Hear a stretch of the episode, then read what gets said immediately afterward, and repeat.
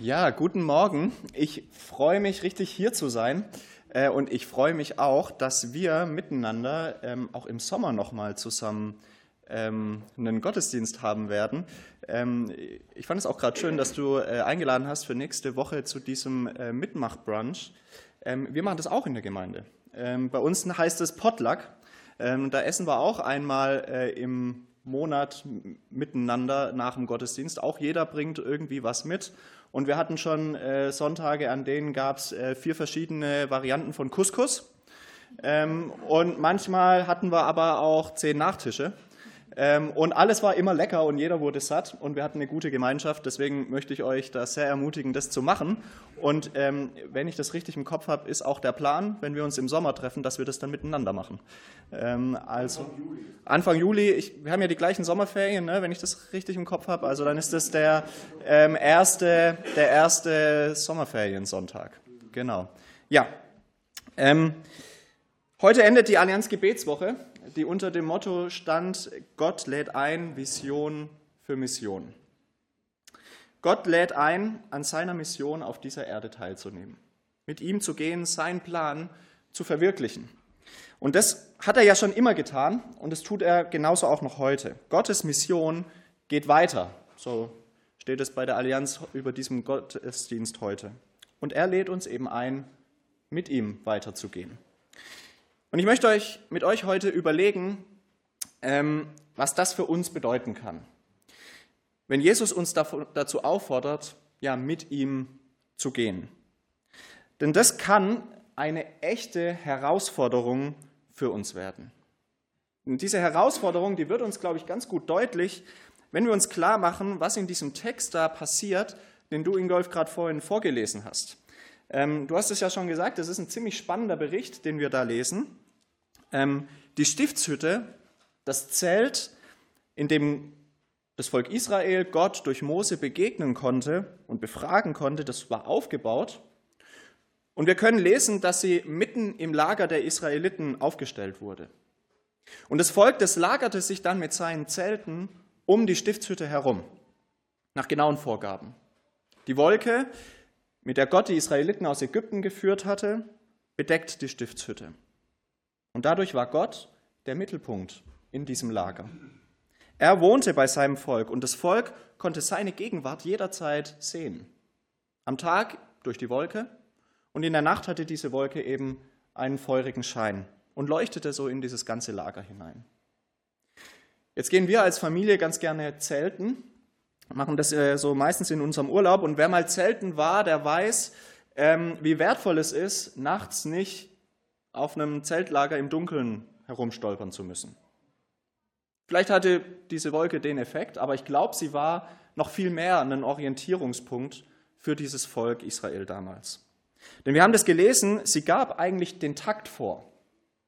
Wenn sich die Wolke von dem Zelt emporhob, ja, dann wusste das Volk, alles klar, es geht weiter, aufräumen, packen, Zelte abbauen, Wanderschuhe an, los geht's. Und wenn sich die Wolke wieder senkte, dann war auch allen klar, okay, hier bleiben wir. Und zwar genau hier. Da, wo die Wolke ist, kommt die Stiftshütte hin. Und wenn die Stiftshütte da steht, dann ähm, sortieren wir uns mit unseren Zelten so drumherum. Diese Wolke war der Mittelpunkt und gab den Takt vor im Leben der Israeliten. Und dabei prägte sie das Leben dieses Volkes wahrscheinlich noch viel tiefgreifender als nur ein Signal für einen Start oder das Ende einer Wanderung zu geben. Die Krux war ja, dass die Israeliten nie genau wussten, wann es denn nun weitergeht. Sie sahen immer nur, alles klar, die Stiftshütte, ähm, äh, die Wolke ist an der Stiftshütte, dann gehe ich mal jagen, mach Feuer oder tu, was ich mir so vorgenommen habe.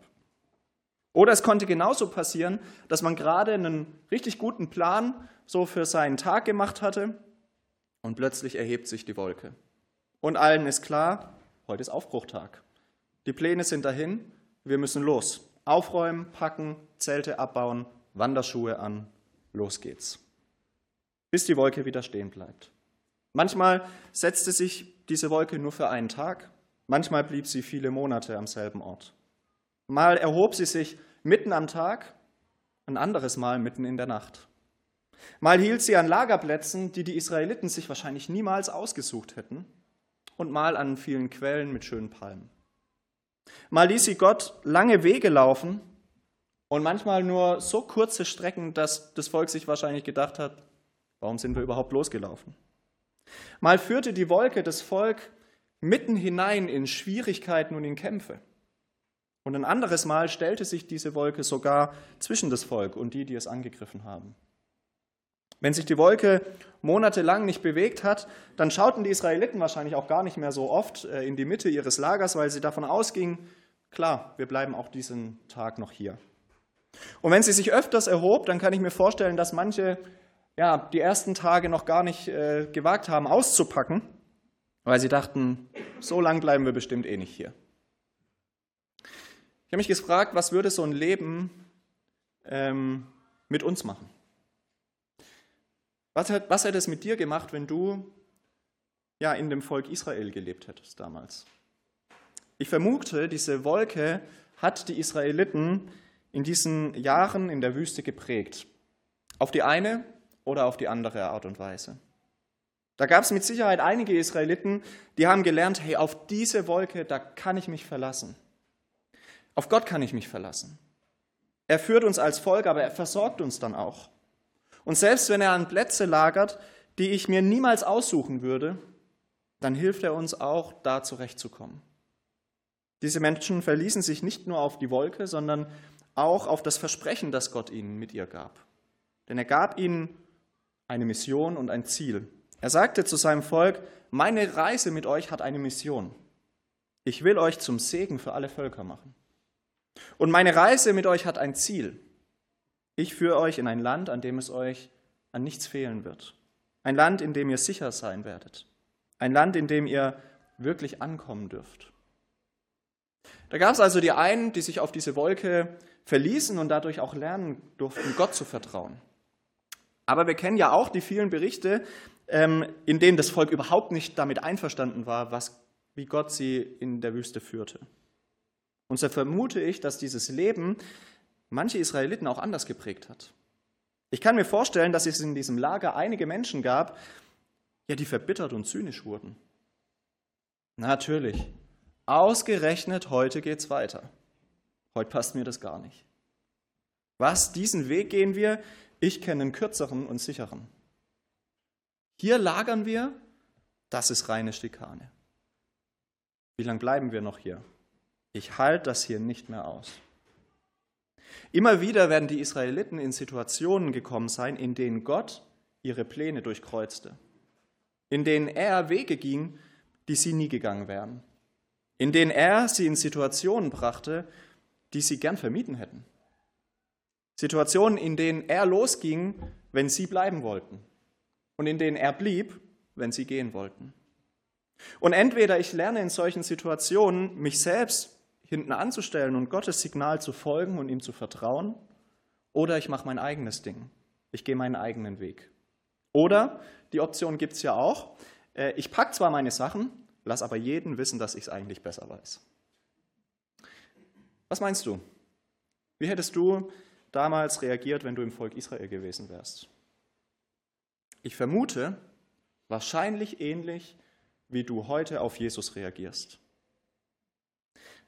und auf seine Mission mit dir und dieser Welt.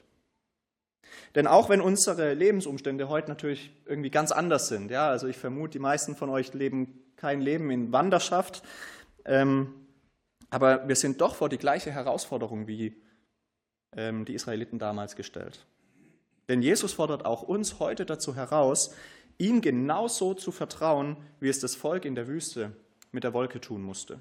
Er fordert uns immer wieder dazu heraus, unsere eigenen Pläne beiseite zu schieben und uns auf den Weg zu machen, wann er es sagt. Aber auch er gibt uns ein Versprechen. Er sagt auch, ich habe eine Mission mit euch. Ich mache euch zum Licht für diese Welt. Und unsere Reise hat ein Ziel. Ihr werdet heimkommen bei meinem Vater im Himmel. Und da wird es euch an nichts mehr fehlen. Jesus sagt selbst, dass das sein Auftrag ist. Er sagt das in Johannes 8, Vers 12. Ähm, wenn ihr eine Bibel dabei habt, könnt ihr gern diese Stelle mit mir aufschlagen, sonst seht ihr sie, glaube ich, auch hier auf der Wand. Ähm, Jesus sagt da, Ich bin das Licht der Welt.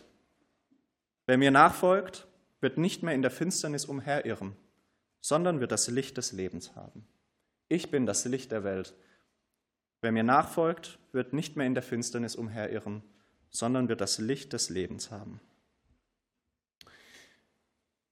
Ihr erinnert euch an die Stiftshütte und diese Wolkenfeuersäule mitten im Lager? Als Jesus von sich als dem Licht spricht, da ist er in einer ganz ähnlichen Situation. Jesus ist in Jerusalem im Tempel, wir werden das gleich noch lesen. Und gerade findet das Laubhüttenfest statt. Es ist ein Fest mit einer doppelten Bedeutung. Also zum einen sowas wie heute bei uns Erntedank. Man dankte Gott für die Ernte, die er schenkt. Aber vor allem feierten die Israeliten das Laubhüttenfest als eine Erinnerung an die Zeit der Wüstenwanderung. Und sie feierten, dass Gott sie während dieser 40 Jahre bewahrt hat und ihnen gnädig geblieben ist. Sie feierten Gott dafür, dass er sie durch die Wolke sicher führte und in diesem Land, in dem sie nun waren, ankommen ließ. Sie feierten, dass er seine Versprechen hält und es sich lohnt, ihm zu vertrauen und ihm nachzufolgen. Und dieses Fest, das feierten die Israeliten richtig ausgelassen. Es ist das freudigste Fest im ganzen Jahr. Ähm, und sie feierten das eine ganze Woche lang. Und die Nächte, die gehörten da explizit dazu. Wenn es dunkel wurde, dann kamen die Menschen im Tempel zusammen.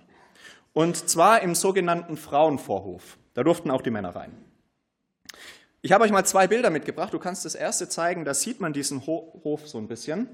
Ähm, das ist dieser große Platz vor dem abgetrennten Teil für die Juden. Ein riesiger Platz. Und ihr könnt wahrscheinlich erkennen, auf diesem Platz stehen vier große Säulen, jeweils 25 Meter hoch. Diese Säulen waren Leuchter. Fragt mich nicht, wie die da oben Feuer gemacht haben. Aber du kannst noch das zweite Bild zeigen. Da sieht man zwei von diesen Leuchtern. Die Zahlen könnt ihr ignorieren. Aber diese Leuchter, die wurden zum Laubhüttenfest richtig angeheizt. Die brannten lichterloh. Und auf den Stufen vor dem Eingang zum inneren Bereich des Tempels stand die Worship Band, die Tempelmusiker. Und um die Säulen herum tanzten die Menschen, hatten Fackeln in der Hand, waren ausgelassen und sangen Loblieder für Gott. Eine riesige Party. Der Tempel war hell erleuchtet und sein Licht schien in die ganze Stadt hinein.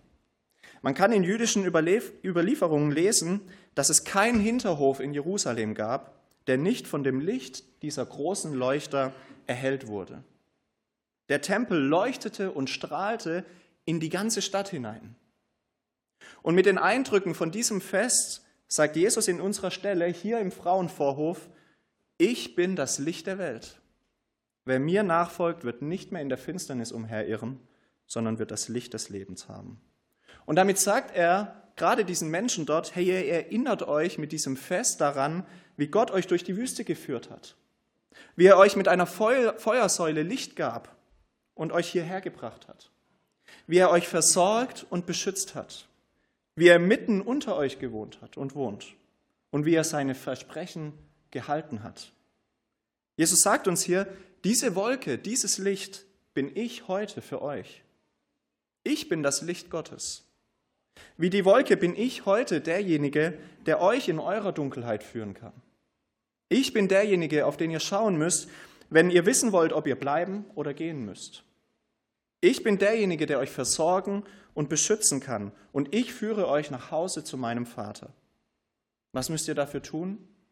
Mir nachfolgen, mir das Kommando übertragen und meinem Kommando folgen, egal wie gerade die eigenen Pläne sind. Wenn Jesus sagt, geh dahin, dann gehe ich dahin. Wenn Jesus sagt, tu das, dann tue ich das. Und wenn er sagt, bleib, dann bleibe ich. Auch wenn ich es gerade anders machen würde. Auch wenn ich einen vermutlich, vermeintlich leichteren Weg kenne. Auch wenn ich doch eigentlich gerade was anderes vorhatte. Auch wenn das doch aus meiner Sicht gar nicht so viel Sinn ergibt. Jesus nachzufolgen bedeutet, ihm die Kontrolle über mein Leben zu lassen. Er darf entscheiden, er darf den Takt vorgeben. Denn ich vertraue darauf, dass er den Weg für mein Leben kennt. Du kannst das Bild, glaube ich, wieder wegmachen. Anders als die Israeliten in 4. Mose sind die Israeliten um Jesus aber nicht bereit, ihm zu folgen. Stattdessen tun sie das, was auch wir häufig tun.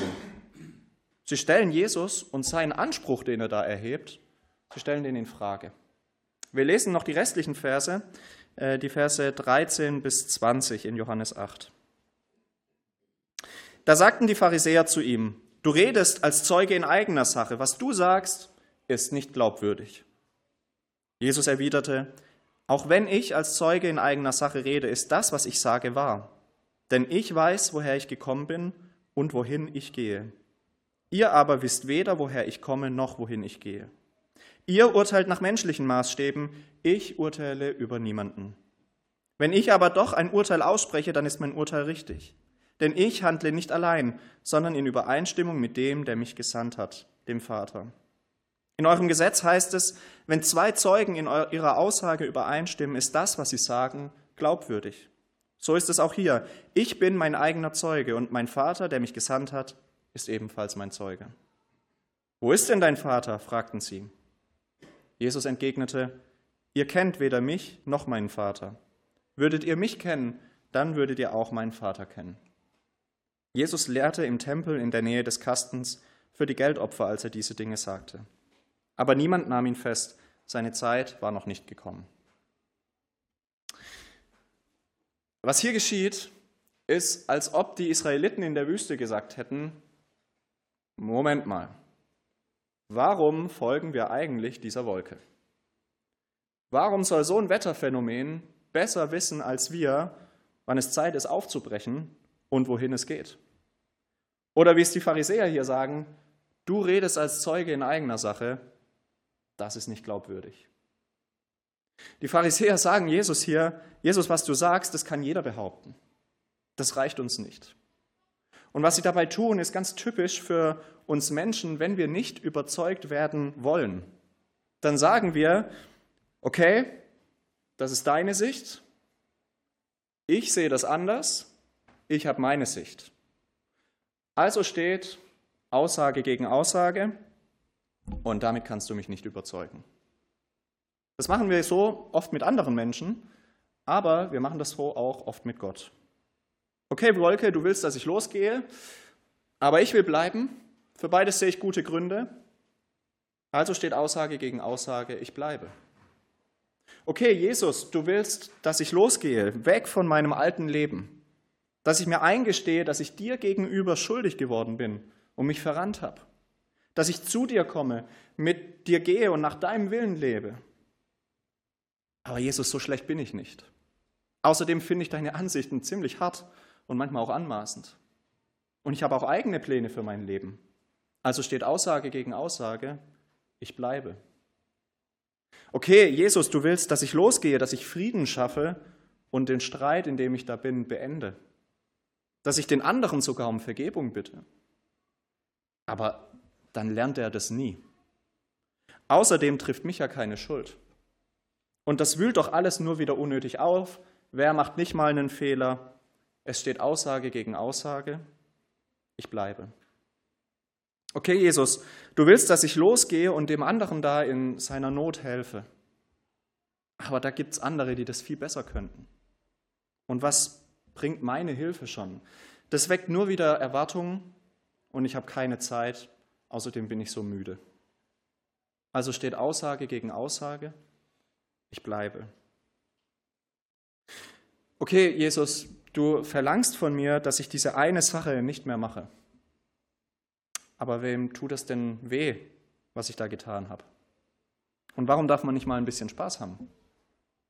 Es steht Aussage gegen Aussage ich bleibe. Okay, Jesus, also langsam wird es Zeit zu gehen.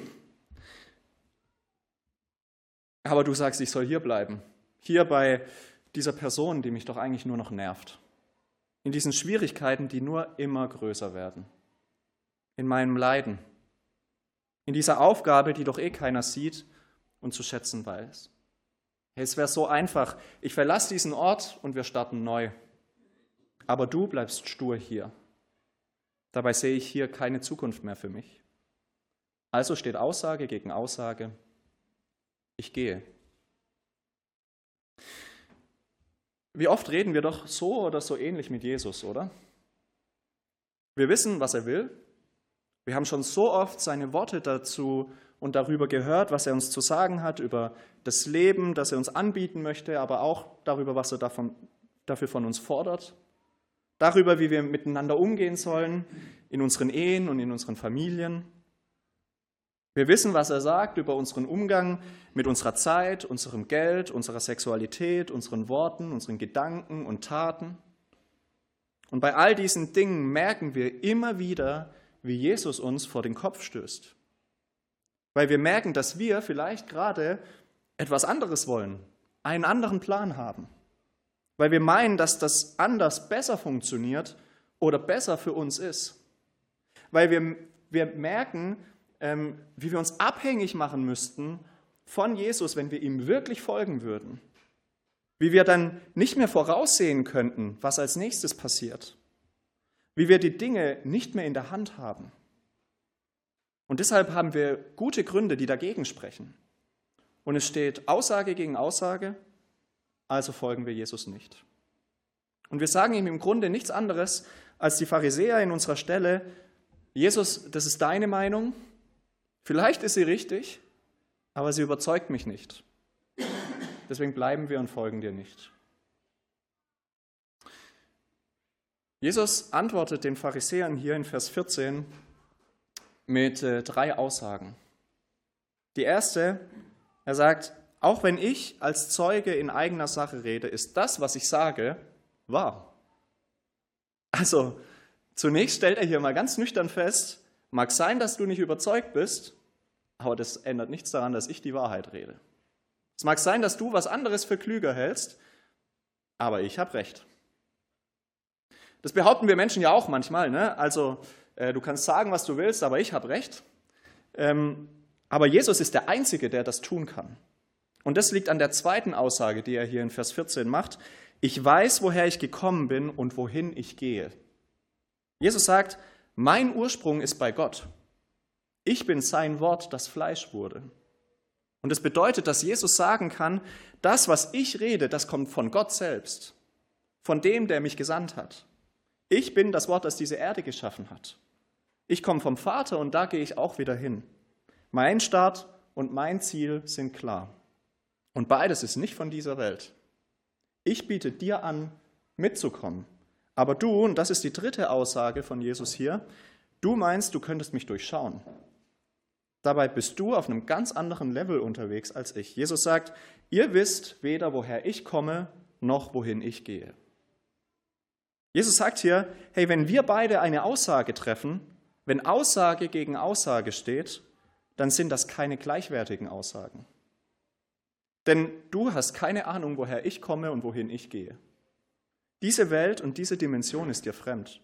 Vers 15, du urteilst nach menschlichen Maßstäben, aber Jesus sagt, so urteile ich nicht. Deine Sicht ist auf das Menschliche, auf das Sichtbare beschränkt, auf das, was diese Welt umfasst.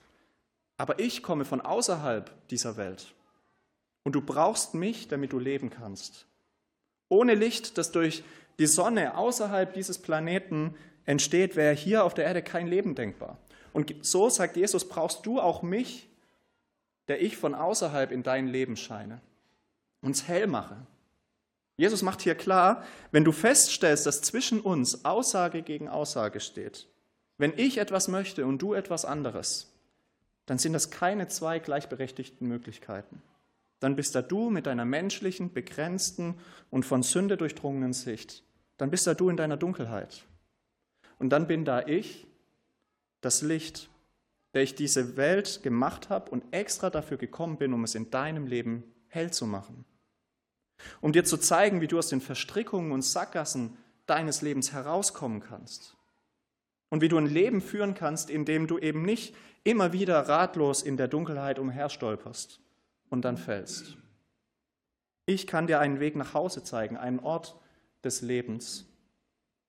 Aber dafür ist es notwendig, sagt Jesus, dass du dich von mir aus deiner Dunkelheit herausführen lässt. Dass du bereit dazu bist, loszugehen, wenn ich das sage. Und zu bleiben, wenn ich bleibe. Und du musst mir vertrauen, dass ich dich auf unserem Weg versorgen und beschützen kann, wenn das nötig ist. Du musst erkennen, dass meine Aussage eine ganz andere Qualität hat als deine Aussage. Deine Aussage ist menschlich, meine kommt von Gott, dem Vater persönlich. Was Jesus hier macht, ist eigentlich ein Quellenverweis. Ich habe Theologie studiert und im Studium wurde ich darauf getrimmt, immer angeben, woher du deine Quellen hast. Kennt ihr vielleicht? Man kennt ja die ganzen Plagiatsvorwürfe, ne? Immer angeben, woher du deine Quellen hast. Und vor allem in der Theologie wurde uns eingetrichtert, hey, wenn du meinst, du bist der Erste, der auf eine bestimmte Idee zu irgendeinem Thema gekommen bist, dann gibt es eigentlich nur zwei Möglichkeiten. Entweder du hast das Thema noch nicht richtig verstanden und deine Idee zeigt eigentlich nur so ein bisschen deine Unwissenheit, oder du kennst die Quellen nicht richtig und hast irgendjemanden übersehen, der das auch schon mal gedacht hat. Oft denken wir ja, naja, bei mir ist die Lage halt ein bisschen anders, ist sie besonders. Das ist ein Sonderfall, da braucht es einen Sonderweg. Zum Glück habe ich da eine gute Idee. Deshalb passt es schon, wenn ich hier irgendwie einen anderen Weg gehe als Jesus, wie Jesus. Aber eigentlich zeigt unsere besondere Idee entweder, dass wir unsere Lage noch nicht richtig verstanden haben oder dass wir einfach noch niemanden kennengelernt haben, der das auch schon versucht hat und damit gescheitert ist. Denn auch wenn unsere Idee uns noch so genial vorkommt, macht Jesus es hier ziemlich schlicht und sagt, hey, ihr habt eine Quelle und ich habe die andere Quelle. Eure Quelle bleibt das menschliche Denken, so genial euch eure Ideen auch vorkommen mögen. Aber meine Quelle ist das göttliche Denken. Licht braucht eine Lichtquelle. Und Jesus macht den Pharisäern klar, meine Quelle ist Gott selbst. Der, dem ihr hier einen ganz, ein Riesenfest bereitet habt.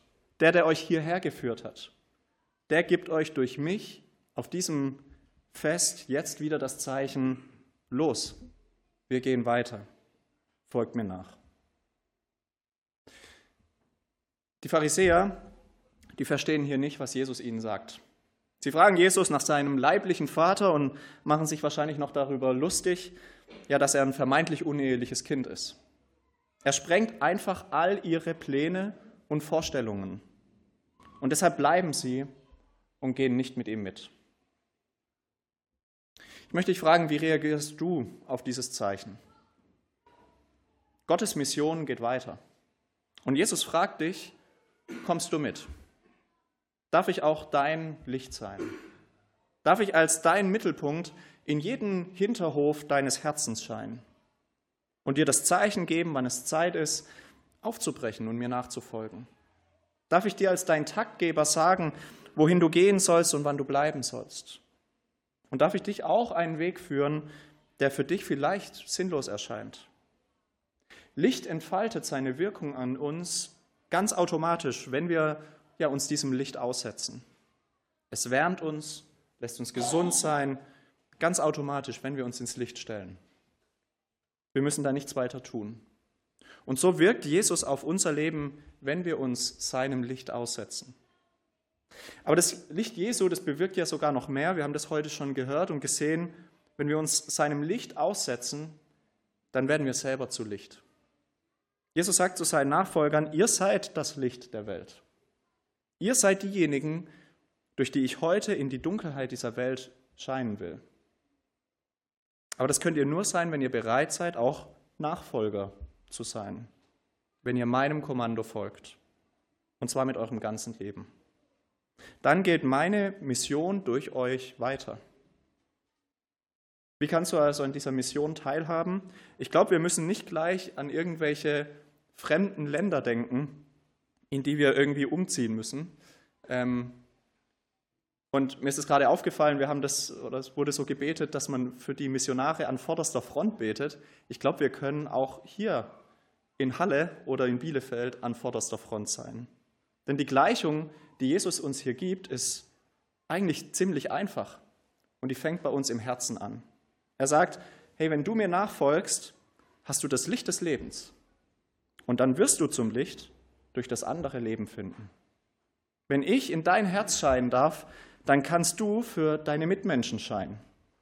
Wenn du mir vertraust, vertraue ich dir deine Mitmenschen an. Es beginnt also damit, dass wir Jesus als das Licht in unserem Leben annehmen und seinem Kommando folgen. Das ist unsere Herausforderung. Und deshalb möchte ich dich heute fragen, weißt du, dass Jesus eigentlich schon lange möchte, dass du mit ihm losgehst? Oder hat er zu dir gesprochen, dass du mit ihm bleiben sollst? Dann vertrau ihm und übergib ihm die Kontrolle. Tu ganz einfach das, was er dir sagt, was du von ihm erkennen kannst. Und sieh, welchen Schritt er dich dann als nächstes führt. Und diesen großen Plan vom großen Ganzen, den überlass ganz getrost ihm. Vielleicht merkst du aber auch, wie du, wie du und Jesus Aussage an Aussage gegenüberstehen. Dann fragt Jesus dich heute, bist du bereit, mich als den anzuerkennen, der ich bin? Als das Wort von Gott. Als der, der weiß, wie er dich zum Vater führt. Dann nimm deinen Stolz, deine Sicherheiten, deine Bequemlichkeit oder was auch immer dich daran hindert, mir nachzufolgen, nimm das alles beiseite. Gib mir alles, was du hast. Und du wirst erfahren, wie ich dir alles gebe, was du auf dem Weg zu meinem Vater brauchst. Jesu Versprechen, das gilt. Er sagt, ich bin das Licht der Welt. Wer mir nachfolgt, wird nicht mehr in der Finsternis umherirren, sondern wird das Licht des Lebens haben. Und weil sein Versprechen gilt, werden wir einmal genauso wie die Israeliten am Laubhüttenfest zusammen feiern, dass er uns sicher nach Hause geführt hat. Bis dahin, lasst uns ihm nachfolgen. Seine Mission geht weiter. Amen.